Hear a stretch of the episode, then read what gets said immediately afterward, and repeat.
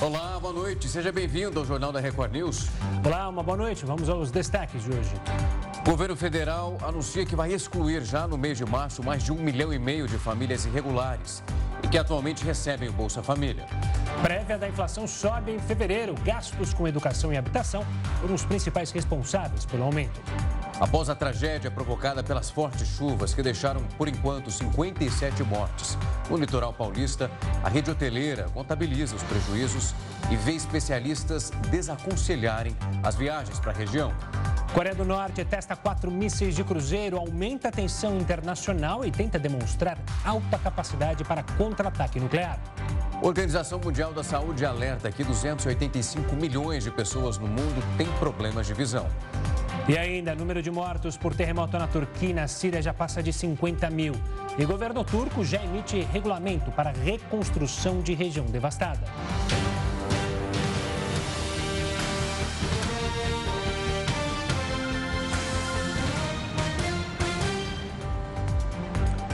O governo federal anunciou hoje que vai excluir, já no mês de março, mais de um milhão e meio de famílias irregulares que hoje recebem o Bolsa Família.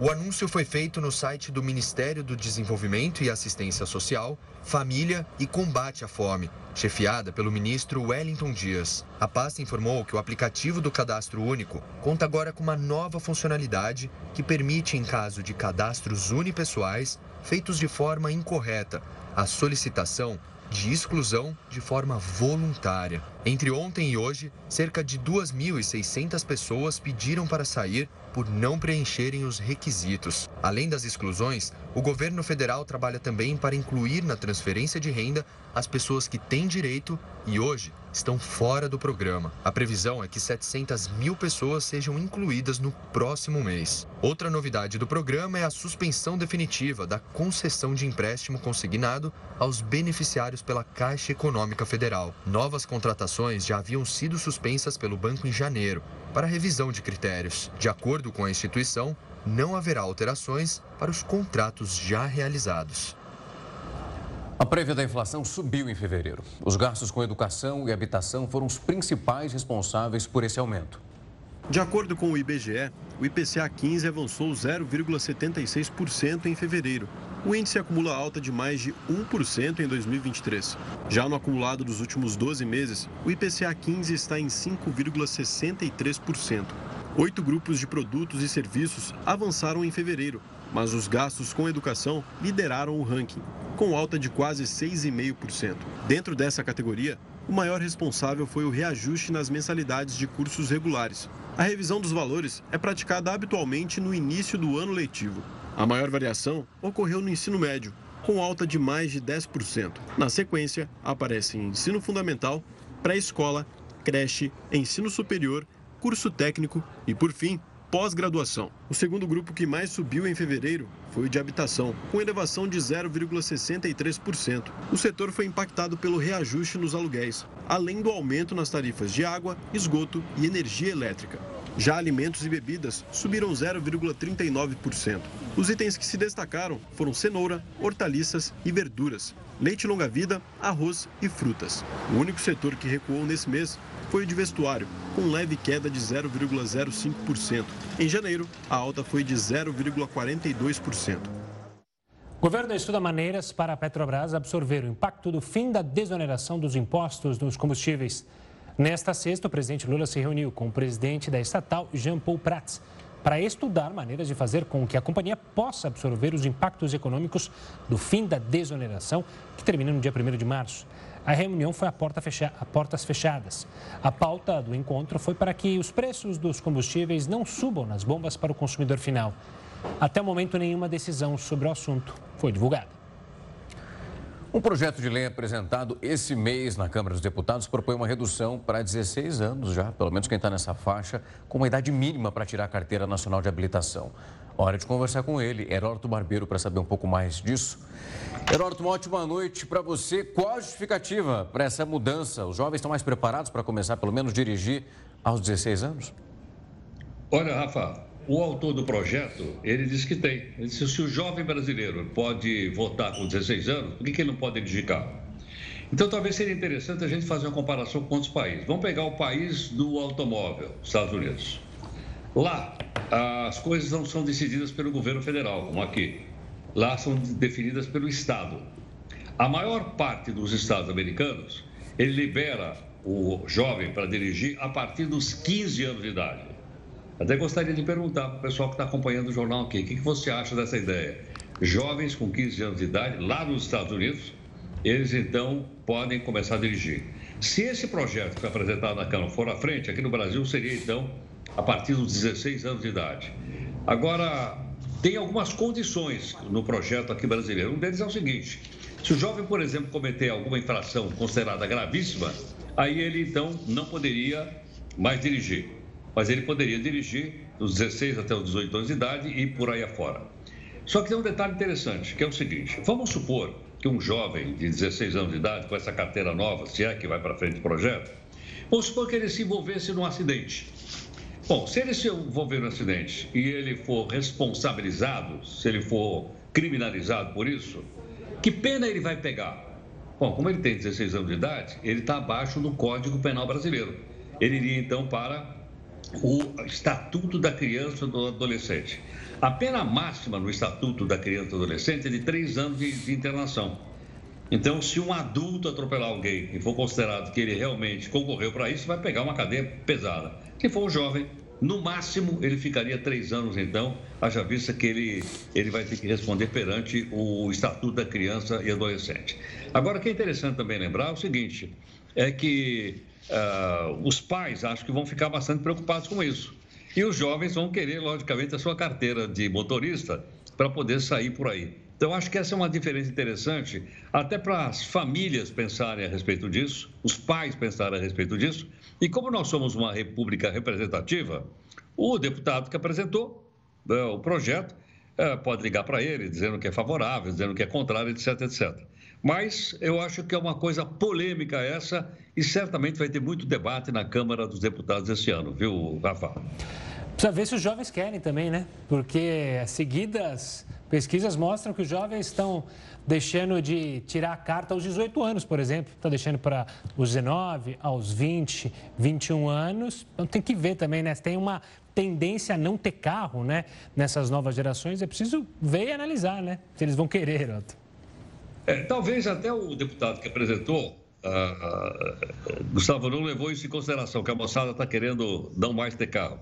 Mas sabe uma coisa curiosa? Esse projeto, ele faz parte de 20 outros projetos que foram apresentados na Câmara dos Deputados só agora no mês de fevereiro.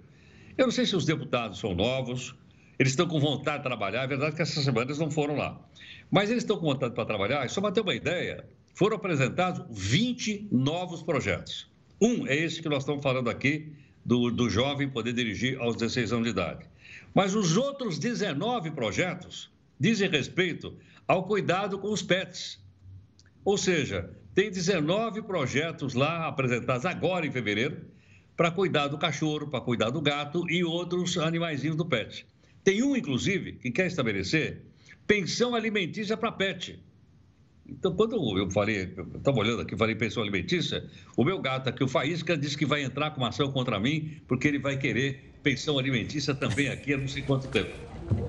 Vem aí. Por que razão? Porque o casal tem um, tem um pet. Aí separa. Né? Aí pergunta-se quem é que vai bancar o pet? Então, o pet vai ter direito à pensão alimentícia. Ou ele, ou ela, algum dos dois do casal, né? vai ter que bancar isso aí. Então você veja o seguinte: os pets estão ficando cada vez mais ah, ousados e ainda bem que o projeto não estende o direito de dirigir para pets. Você já pensou? O Faísca dirigindo e a minha culpa correndo pelas ruas, ser um perigo desgraçado. Imagina o gato do barbeiro dirigindo a Kombi do barbeiro. Ia dar problema, com certeza. Heroto, sextou para você, tá? Alô, até mais, gente. Até. Tchau, tchau. O Supremo Tribunal de Justiça deu andamento ao processo que discute a possibilidade de Robinho cumprir a pena aqui no Brasil. Segundo a decisão da corte, o jogador deve ser convocado a participar do processo de homologação da sentença italiana. Com isso, Robinho passa a ser informado oficialmente sobre o andamento da ação. A ministra Maria Tereza de Assis Moura intimou a Procuradoria-Geral da República para indicar um endereço válido para a citação do atleta. Essa é a primeira fase da validação da condenação. Depois da citação do jogador, a defesa pode apresentar uma contestação. Então, o processo é distribuído a um relator da Corte Especial. Robinho foi condenado pela justiça italiana em janeiro do ano passado a nove anos de prisão pelo crime de violência sexual. De acordo com as investigações, ele e outros cinco amigos teriam abusado de uma jovem em uma boate de Milão. O caso aconteceu em 2013, quando ele atuava pelo Milan. A princípio, o país pediu a extradição do atacante, mas a Constituição não permite que um brasileiro nato seja extraditado. Por isso, a Itália solicitou o reconhecimento da decisão para que ele cumpra a pena no Brasil. Robinho está na lista vermelha da Interpol e pode ser preso caso viaje para fora do país. Ainda sobre esse caso, o Ministério da Justiça e Segurança Pública confirmou que recebeu o pedido da Justiça Italiana sobre o Robinho. De acordo com a pasta, essa solicitação sobre a transferência de execução da pena do jogador, análise também da admissibilidade administrativa foi efetuada pelo Departamento de Recuperação de Ativos e Cooperação Jurídica Internacional e houve a remessa para o STJ, em cumprimento à legislação vigente. No dia em que a guerra no leste europeu completa um ano, o encarregado de negócios da Embaixada da Ucrânia no Brasil afirmou que uma eventual ida do presidente Lula ao país poderia mudar a visão do petista sobre o conflito. O repórter Matheus Escavazini acompanhou a coletiva do representante ucraniano e tem todos os detalhes. Boa noite, Matheus. O que mais foi dito na entrevista?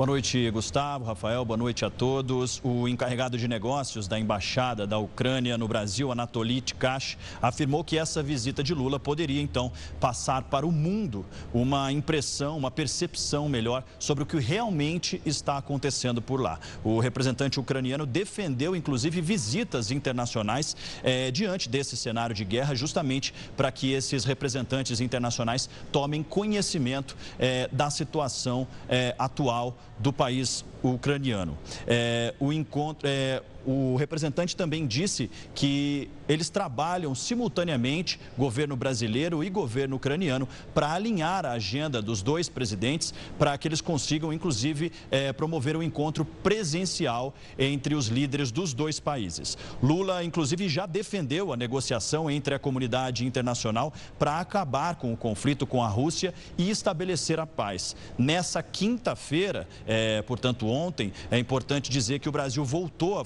votou a favor da medida é, que retira as tropas russas, né, o, o pedido para que as tropas russas sejam retiradas do território ucraniano durante a Assembleia Geral da ONU, que contou inclusive com 140, 141 votos a favor dessa medida, é, 7 contra e 32 abstenções. Em um ano de guerra, a Ucrânia soma prejuízos de 130 milhões de dólares. Após um ano de conflito, a, além dessa dessas perdas, a Ucrânia também é, soma 18 mil pessoas mortas, sendo 7 mil civis e 500 crianças. Rafael, Gustavo.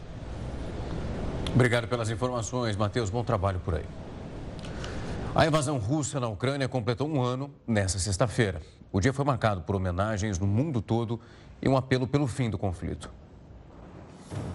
Milhares de mortos, milhões de refugiados, uma economia em colapso, cidades devastadas e impacto na matriz energética. Este é um pequeno retrato do saldo causado pela guerra na Ucrânia, que completou um ano nesta sexta-feira. No dia 24 de fevereiro do ano passado, o presidente russo Vladimir Putin usou um pronunciamento pela televisão para comunicar o que muitos temiam uma operação militar na região de Donbass, na Ucrânia. Desde então, o exército russo avançou sobre o país vizinho e anexou parte do território ucraniano, como as regiões de Donetsk, Luhansk, Kherson e Zaporizhia. Após a invasão, o presidente ucraniano Volodymyr Zelensky afirmou que a guerra só irá terminar com todos os territórios recuperados, inclusive a Crimeia, que foi invadida pela Rússia em 2014. Nesta sexta-feira, durante uma coletiva de imprensa, Zelensky disse que apenas o fim dos bombardeios pode levar a uma solução diplomática para a guerra. Поважайте наше право жити на нашій землі. Вийдіть з нашої території. Por favor, respeite nosso direito de viver em nossa terra. Deixe nosso território. Pare de nos bombardear. Pare de matar a população civil. Pare de destruir toda a nossa infraestrutura, energia, água potável. Pare de bombardear cidades, aldeias, matar cães e gatos, incendiar florestas. Se pararem com tudo isso, diremos a você em como colocaremos um ponto final diplomático na guerra. Ми вам скажемо, в якому форматі ми будемо дипломатично ставити крапку. Em homenagens às vítimas e para marcar um ano do conflito, ucranianos levaram flores e velas para a frente de um prédio danificado. Os tributos também foram vistos ao redor do mundo. Na França, o ato foi feito em frente ao Arco do Triunfo, um dos principais monumentos da capital Paris. Na Holanda, refugiados se reuniram para ouvir uma mensagem do presidente Zelensky. E até na Rússia, moradores fizeram questão de marcar a data. Em Moscou, diversas flores foram colocadas em frente à estátua de uma poeta ucraniana. Nos últimos dias, países como China e Brasil falaram em tentar fazer a mediação em busca de uma solução pacífica, enquanto as principais potências ocidentais aumentam o apoio militar à Ucrânia para tentar derrotar a Rússia. Mas depois de 365 dias do início do conflito, o futuro da guerra ainda é incerto. E a relação tensa entre a Rússia e a Ucrânia não é de hoje. Quem nos explica o histórico da ligação entre esses dois países é o Sidney Leite, professor e coordenador do curso de Relações Internacionais da Faculdade Rio Branco. Boa noite, professor. Obrigado, antes de mais nada, pela participação aqui conosco no Jornal da Record News. O presidente Putin sempre falou que ucranianos e russos é, são irmãos. O quanto que após esse um ano de guerra, essa irmandade foi para o espaço é, o ódio que acaba criado entre essas ações por culpa de Vladimir Putin e o quanto isso respinga em outras nações da antiga União Soviética e que tinham tal ligação com a Rússia e hoje sentem mais medo de Vladimir Putin do que qualquer amizade entre povos. Um grande prazer estar aqui na Record News. Bem, irmãos são e de uma origem comum dos povos eslavos que vivem há séculos na região uh, do que chamamos do leste europeu.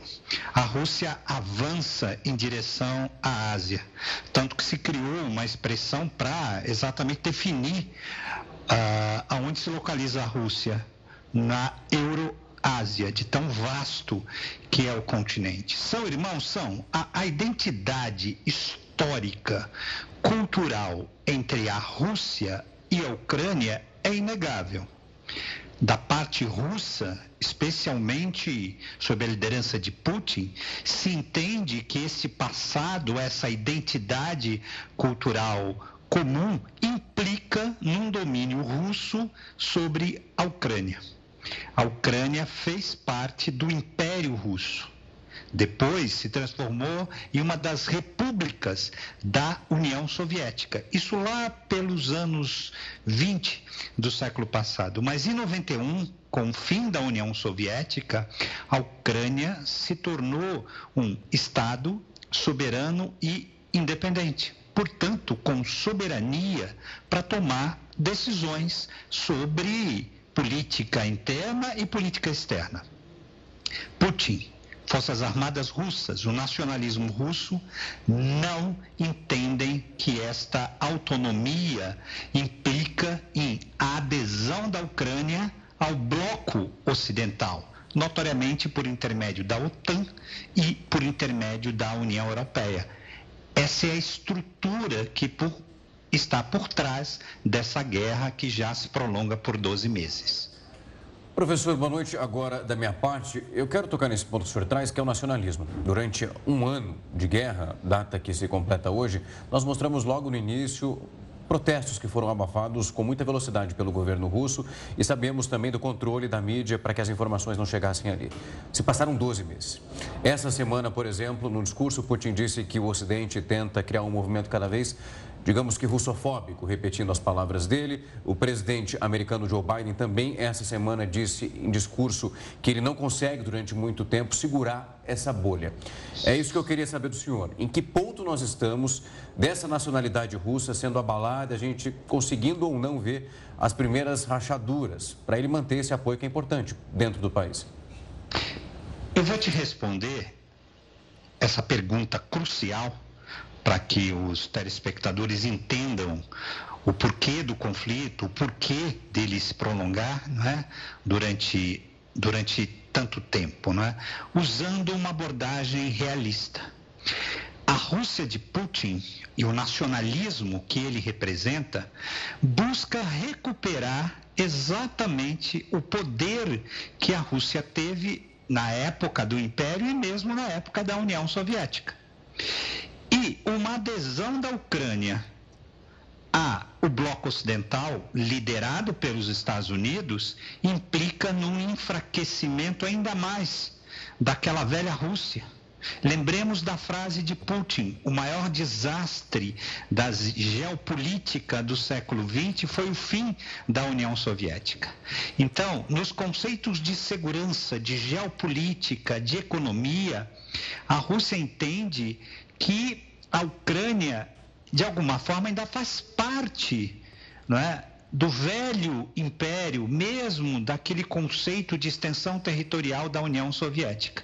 Então, o Putin, e aí eu chamo novamente as bases realistas, ele não vai negociar um cessar-fogo não é, que não é, que implique não é, em abrir mão desses dois princípios o geopolítico, a Ucrânia sob a área de influência da Rússia e também o econômico e com a dimensão política, a Ucrânia não pode aderir nem à OTAN, o bloco militar liderado pelos Estados Unidos e, não, e nem à União Europeia, o bloco econômico eh, liderado pela Alemanha, por, pelos demais, pelas demais potências europeias qualquer tipo de negociação que não reconheça esta realidade está é, indo para um campo idealista.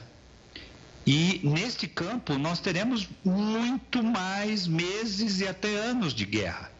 A negociação a teoria da negociação de um conflito como esse implica o primeiro passo é reconhecer a realidade e buscar um cessar-fogo. Infelizmente, nós não tivemos ainda nenhuma proposta né, é, realista que compatibilize né, é, os interesses em confronto. A Rússia, o nacionalismo russo, não abre mão de exercer influência sobre a Ucrânia. Esse é um dado, esse é um fato. Professor, muito obrigado por vir aqui nesse dia que a gente mostrou ao longo da programação os principais acontecimentos desses 12 meses e a importância de continuar explicando para quem de longe consegue acompanhar tudo o que acontece e também entender os próximos passos. Professor, muito obrigado por conversar hoje conosco. A gente segue acompanhando e vai continuar em cima disso. A gente tem o apoio, justamente, ou a empolgação parte da Ucrânia é, nesse possível tratado de paz em negociação justamente com países do Bloco Sul. Sim. E aí a gente inclui a negociação, então, falando de Brasil, de China. Há uma expectativa para que esses países possam fazer a mediação, já que do lado russo não há interesse, por exemplo, de países do Ocidente, a gente fala Ocidente, países da OTAN e Estados Unidos, em criarem uma mesa de negociações. Eles desejam, obviamente, países que tenham se declarado pelo menos neutros nesta guerra que já assola o mundo há um ano. Sem dúvida. E é importante, a gente, durante quase um ano aqui, ficou lendo os atores que compunham esse tabuleiro ali, onde essas peças vão se movendo, mesmo não tendo os dois pinos ali, Ucrânia e Rússia de um lado, como eles foram, pelo menos de alguma forma, mantendo a luta com aquilo que recebiam, principalmente o lado ucraniano, mas hoje Zelensky falou algo que é muito relevante. Estou curioso para saber como vai ser levado isso em relação a esse grupo que você lembrou muito bem de tentar manter a paz. Mas dizendo que na visão dele, não acreditava que um acordo poderia ser fechado numa tentativa de conversa com os russos. É esperar para saber como a Ucrânia vai se comportar, mas também esses outros países que têm uma ligação muito importante. Pois é, um acordo é bem complexo. A gente continua a falar sobre a guerra entre a Rússia e a Ucrânia, agora sobre a perspectiva econômica com a Caroline Pavese. Ela é professora da SPM e doutora em Relações Internacionais pela London School of Economics. Professor, uma boa noite, obrigado pela participação aqui conosco. Do lado econômico, obviamente, é, são dois atores principais: é, a Rússia e a Europa, e obviamente incluindo a Ucrânia. O quanto esse um ano de guerra devastou essa região em especial? É, a gente tem informações e, e chegam, depois de um ano, é, a insatisfação de alguns países em lidar até com os milhares de ucranianos que, a princípio, foram bem recebidos, mas chega um ponto que não, são, não é possível absorver essa massa da população ucraniana que foi é, buscar uma nova vida. Boa noite. É, realmente essa guerra ela tem trazido alguns efeitos surpresas, até porque ninguém previa que ela fosse durar tanto assim quando ela se iniciou o ano passado. Como você pontuou muito bem, e se a gente lembrar, assim que teve início a esse conflito, houve um fluxo muito grande de refugiados cruzando as fronteiras terrestres ali rumo à Europa e uma acolhida, inclusive, é, que se contrapôs com a acolhida que a gente vê a outros grupos de refugiados, de imigrantes que não vêm uh, da Ucrânia, né? Esses ucranianos foram aparentemente muito bem recebidos com políticas emergenciais da União Europeia e de outros países uh, europeus para poder recebê-los e acolhê-los, mas a expectativa é que isso fosse algo muito mais temporário. Né? Até hoje estima-se que existam mais de 8 milhões de refugiados ucranianos que deixaram o país e cerca de 5 milhões e 300 mil refugiados internos. Né? Então, são pessoas que deixam suas casas em situação de conflito e vão para outras regiões que ainda não estão envolvidas diretamente nessa guerra no território ucraniano. Então, isso realmente eleva o custo humano e um problema muito grave é, para a sociedade ucraniana, evidentemente, mas também para essas políticas que foram postas em, em evidência com um caráter muito temporário, que agora precisam se adaptar a, uma, a um conflito que está longe de terminar e que a gente não tem menor indicação de quando isso ocorrerá. Professora, quando nós começamos a noticiar o conflito e as primeiras semanas, nós passamos aqui pelo menos quase 15 dias explicando um pouco das sanções, porque elas eram tantas que elas quase atropelavam umas às outras. Nesse período de um ano, a Rússia passou por uma retração que chegava ali a 3%. O presidente americano, também nas suas falas, dizia que o objetivo era estrangular pelo menos a economia russa naquele momento, para que outros investimentos não fossem realizados. E a Rússia, de alguma forma, mesmo com várias empresas indo embora, conseguiu um apoio muito importante em alguns países para que não sofressem tanto, principalmente nesses 12 meses de conflito? Olha, essa é uma observação muito boa com relação às sanções, porque quando elas foram adotadas, a expectativa é que isso gerasse um certo pavor na Rússia sobre os efeitos que essas sanções teriam na sua economia e, como você mencionou, de um estrangulamento da economia. Né? Houve, de fato, uma perda econômica muito grande para a Rússia no ano passado, eh, mas a Rússia, de certa forma, conseguiu contornar um pouco essa perda, sobretudo com o embargo no setor energético, é, desviando parte da sua produção que ia para mercados europeus para outros países como Turquia, China e Índia, que ficaram muito interessados em comprar gás e petróleo russo a um preço abaixo de mercado, que era o que a Rússia estava oferecendo. Então, a Rússia mostrou que há uma saída é, econômica para pelo menos evitar esse estrangulamento que foi colocado. Essas sanções, hoje deveria ter sido anunciado o décimo pacote de sanção por parte da União Europeia e houve uma divergência com relação a um item dessa sanção que impediu que esse pacote fosse lançado, mas é, essas sanções, a primeira delas em vigor, desses pacotes de nove vigentes, ela foi estipulada lá em 2014, quando a Ucrânia, quando a Ucrânia né, teve a Crimeia invadida pela Rússia eh, e a União Europeia respondeu com o primeiro pacote de sanção. Então a gente vê que é uma estratégia, uma tática diplomática eh, que de certa forma não tem tido muito recorrida, mas que de certa forma não tem tido tanto efeito assim em impedir que a Rússia é, continuasse a sua investida contra a Ucrânia ao longo desses já nove anos da primeira sanção. Professora, pegando esse ponto que você e o Rafa mencionaram, a gente pode é, imaginar que essa iniciativa da OTAN, do governo americano, de sanções, na verdade ajudou a recriar uma divisão de blocos no país, no mundo, ou seja, você tem o bloco ocidental liderado por Estados Unidos e cada vez mais um bloco oriental liderado pela China, que manteve, é, de alguma forma, essa economia é, russa sem entrar em, em, em colapso, e tende essa divisão ser maior, não só geopolítica, mas economicamente? Olha, o conflito deixou muito claro uma coisa que o comércio geralmente tende a mascarar. Né? As relações comerciais e econômicas elas continuam se desenvolvendo a partir da, a, apesar das divergências políticas e de disputa de poder nas relações internacionais entre os países, porque há um objetivo muito claro de ganhar mais dinheiro com essas relações. Né? Então, a gente não vê uma ruptura clara e essa guerra posta, por exemplo, entre China e Estados Unidos. É, hoje a gente vê os Estados Unidos e a China como o maior parceiro comercial. Né? Então, isso deixa muito visível o quanto o comércio tem um papel importante em manter esses fluxos, inclusive de diálogo. É, a guerra ela acentuou essa divisão geopolítica do mundo e um desconforto muito grande do chamado Ocidente, é, sobretudo Estados Unidos e países uh, da Europa que são aliados dos Estados Unidos ou países da OTAN, sobretudo os países mais ricos, com relação a outras potências, né? E aí a Rússia, a China e também a gente pode nomear a Índia, mas enfim, uma reconfiguração, uma redistribuição desse poder político e militar no mundo que tem incomodado já há algumas décadas essas grandes potências que dominavam essa agenda global e que utilizam da guerra, inclusive, como uma ferramenta para marcar muito claro essa divergência. Professora, muito obrigado pelo tempo, a disponibilidade, mais uma vez uma explicação necessária para a gente conseguir ambientar quem nos acompanha e entender o que esses próximos meses e aquilo que já passou reflete naquilo que nós pelo menos observamos de longe entre Rússia, Ucrânia e o movimento mundial. Muito obrigado, professora. Boa noite, foi um prazer. Boa Até. noite. Daqui a pouco você confere que a vacina bivalente contra a Covid começa a ser aplicada no Brasil já na próxima semana. O Jornal da Record News volta já com isso e muito mais.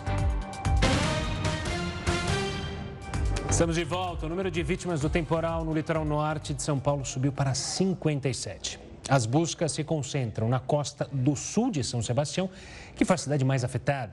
De acordo com o governo estadual, 47 corpos já foram identificados e liberados para o sepultamento. E cerca de 30 pessoas ainda estão desaparecidas.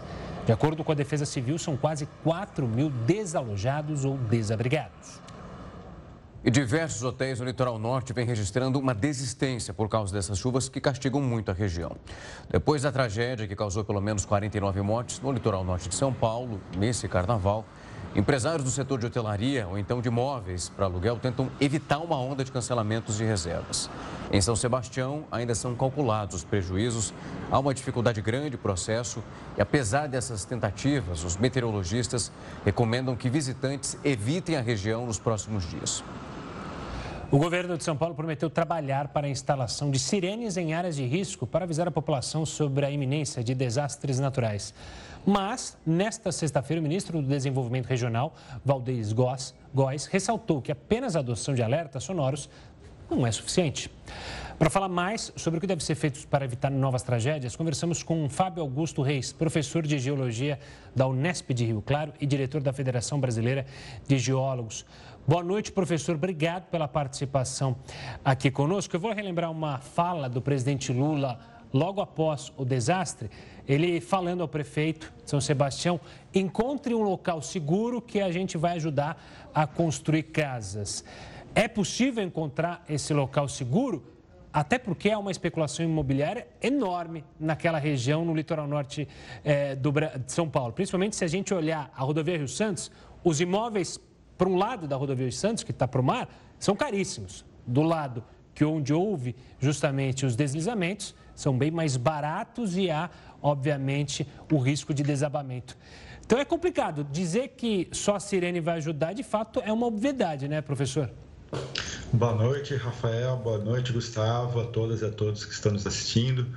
É um prazer estar aqui para tratar sobre assunto tão importante, né, que é gestão de risco. E, infelizmente, depois dessa tragédia aí, e nossos sentimentos a todos é, moradores, né, e todos os familiares e amigos de vítimas desse, dessa nova tragédia. Com certeza, Sirene é um equipamento que ele está dentro de um conjunto de ações que devem ser realizadas, né? E, inclusive, tem várias ações que devem ser realizadas antes dentro da parte no que nós chamamos aí de sistemas de alerta é, que faz parte do, da gestão de risco. Tá? Dentre essas ações que têm que ser feitas antes da instalação de uma sirene, por exemplo, né, nós temos a questão do treinamento, da parte educacional das pessoas, né, que não é só treinamento, você tem que fazer um processo educacional para melhorar a percepção das pessoas em relação a risco. Muitas pessoas que vivem em áreas de risco há anos, às vezes nem entendem o que é o escorregamento. Nem, é, é, muito comum você falar assim: eu nunca vi um escorregamento, eu nunca vi um bloco rochoso caindo. Né? A gente já ouviu isso em várias áreas, em vários é, pontos que tiveram desastres. Né?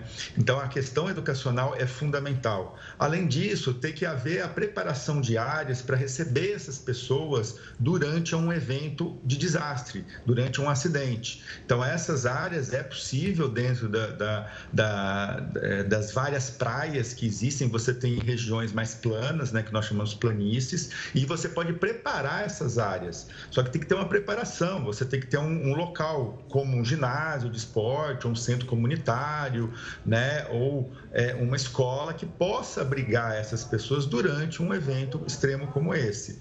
É, tem que haver a sinalização né, da, do, dos locais, tem que haver treinamento da população, aí sim vem o treinamento da população nas áreas de risco, aquelas pessoas que estão nas áreas de risco, inclusive o treinamento de equipes locais, que seriam líderes comunitários para auxiliar esse processo né, de é, educação junto com a população. E também a questão é, é, de simulado. Né? A gente precisa, antes de um, de um, desses eventos, né, uma vez por ano, por exemplo, realizar simulados para preparar essa população em caso de acidentes. Então, é todo um contexto. Só depois disso que vem equipamentos como sirenes, né? E, e, e a instalação de sirenes envolve uma, uma infraestrutura complicada. Né? A gente tem casos, por exemplo, no Rio de Janeiro, que as sirenes não tocaram por falta de manutenção né? E as que tocaram, a população não sabia o que fazer. Então, não é só implantar sirene, com certeza. Né? Tem toda uma ação por trás disso. Professor, boa noite da minha parte. Eu queria trazer uma fala do prefeito de São Sebastião. Ele tem sido questionado alguns dias sobre a implantação justamente de um sistema de sirenes para evitar o que a gente viu acontecendo agora no Carnaval. E ele acabou dizendo que só sirenes não salvam vidas. Imagino que isso vem muito de encontro no que o senhor está dizendo. Principalmente porque ele fala de uma região onde há mais de 100 quilômetros de costa, a dificuldade seria muito maior. Olha, a, a, com certeza a costa de São Sebastião é um município muito comprido, né? É, é, é, ele tem uma serra e ele vai ao longo dessa serra e da linha de costa, né? Das praias, né? E entre uma praia e outra tem esses, essas montanhas, né? É, esses morros aí que dividem as praias. Então realmente dificulta o processo, né? É, mas para isso você tem que ter uma equipe, né? Então a, além de tudo isso, quem vai organizar isso são as, é, a defesa municipal, a defesa civil municipal. Então o sistema de defesa civil no Brasil é muito, já, muito bem estruturado, né, desde a parte nacional até os municípios, mas os municípios têm que ter é, profissionais, tem que ter geólogos, engenheiros, né, é, geógrafos, meteorologistas, para auxiliar nesse processo, inclusive processo educacional, e não só, somente e de avaliação de, de, de, desses locais, né? junto com as equipes né, estaduais e federais, que também são fundamentais. A, a, federal, nós temos o Serviço Geológico do Brasil, que realiza principalmente os mapeamentos das áreas de risco né, e toda a avaliação das áreas de risco no nível nacional. E no Estado de São Paulo, nós temos o Instituto de Pesquisa Tecnológica de São Paulo, né, com geólogos que há mais de 40 anos trabalham com isso, eles conhecem demais, né? É uma equipe extremamente competente do IPT, né? E também do Instituto Geológico de São Paulo, antigo Instituto Geológico, que agora é o IPA. Então, a equipe técnica do Estado é, é, é competente, só que as equipes, muitos municípios não têm estrutura ainda de defesa com profissionais capacitados, né? É, e isso precisa melhorar em algumas prefeituras, tá? E também no estado de São Paulo, nós tivemos muitas aposentadorias e pouca contratação, e pouca renovação. Então, é fundamental também que o Estado de São Paulo é, renove o seu corpo técnico junto ao Instituto, a equipe né, do IPA, que era do Instituto, antigo Instituto Geológico de São Paulo, e também do IPT, né, que sempre fizeram um excelente trabalho com muita competência. Tá certo. Professor, obrigado pela participação aqui conosco e pelas explicações sobre o assunto. Um forte abraço e até uma próxima. Até, professor. Muito obrigado. Boa noite. Vamos aqui então. A gente só relembra, enquanto o professor falava, eu e Gustavo recebemos aqui a informação de que há uma, um detalhamento de que a polícia vai fazer uma barreira para que as pessoas não sigam sentido São Sebastião. A gente mostrou na última semana que, inclusive, a própria prefeitura já tomava uma ação na praia, porque algumas pessoas foram vistas curtindo a praia no momento extremamente delicado e faltando muita nobreza em relação ao afeto e o sentimento de perda, envolvendo, claro, as famílias que estavam ali. E a gente continua fazendo esse alerta para que você, que tinha qualquer tipo de objetivo nesse momento de seguir para São Sebastião, haverá um cordão realizado pela Polícia Militar para que as pessoas não tenham acesso à região. A Organização Mundial da Saúde alertou que 285 milhões de pessoas no mundo têm problemas na visão. Segundo dados da OMS divulgados pelo Ministério da Saúde, as doenças oftalmológicas, também conhecidas como doenças oculares, podem ser causadas por alterações genéticas, mas também por hábitos de risco. No médio e longo prazo, elas podem desencadear até quadros de cegueira. No Brasil, o último censo demográfico do IBGE contabilizou mais de 35 milhões de pessoas com algum grau de dificuldade visual.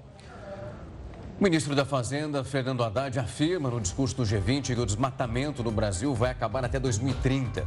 O Jornal da Record News nota já. A vacina bivalente contra a Covid começa a ser aplicada no Brasil na próxima semana.